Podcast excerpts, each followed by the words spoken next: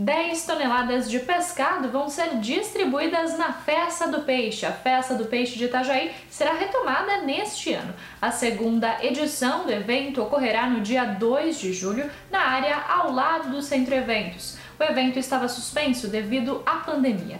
Esta será a primeira grande festa pública e totalmente gratuita em Itajaí após o fim das restrições sanitárias impostas pela Covid-19.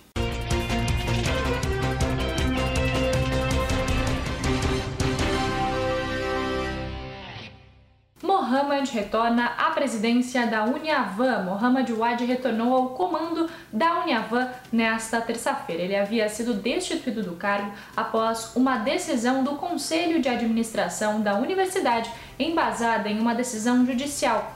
O reitor e outros coordenadores e professores afastados também devem retornar aos postos. Idosa atacada por pitbull sofre ferimentos graves. Uma idosa de 80 anos foi atacada por um cão da raça pitbull e sofreu ferimentos graves no bairro Alto São Bento, em Itapema, no último dia 12 de março. A idosa caminhava pela rua quando se deparou com um animal que estava solto no quintal de uma casa e escapou pelo portão entreaberto.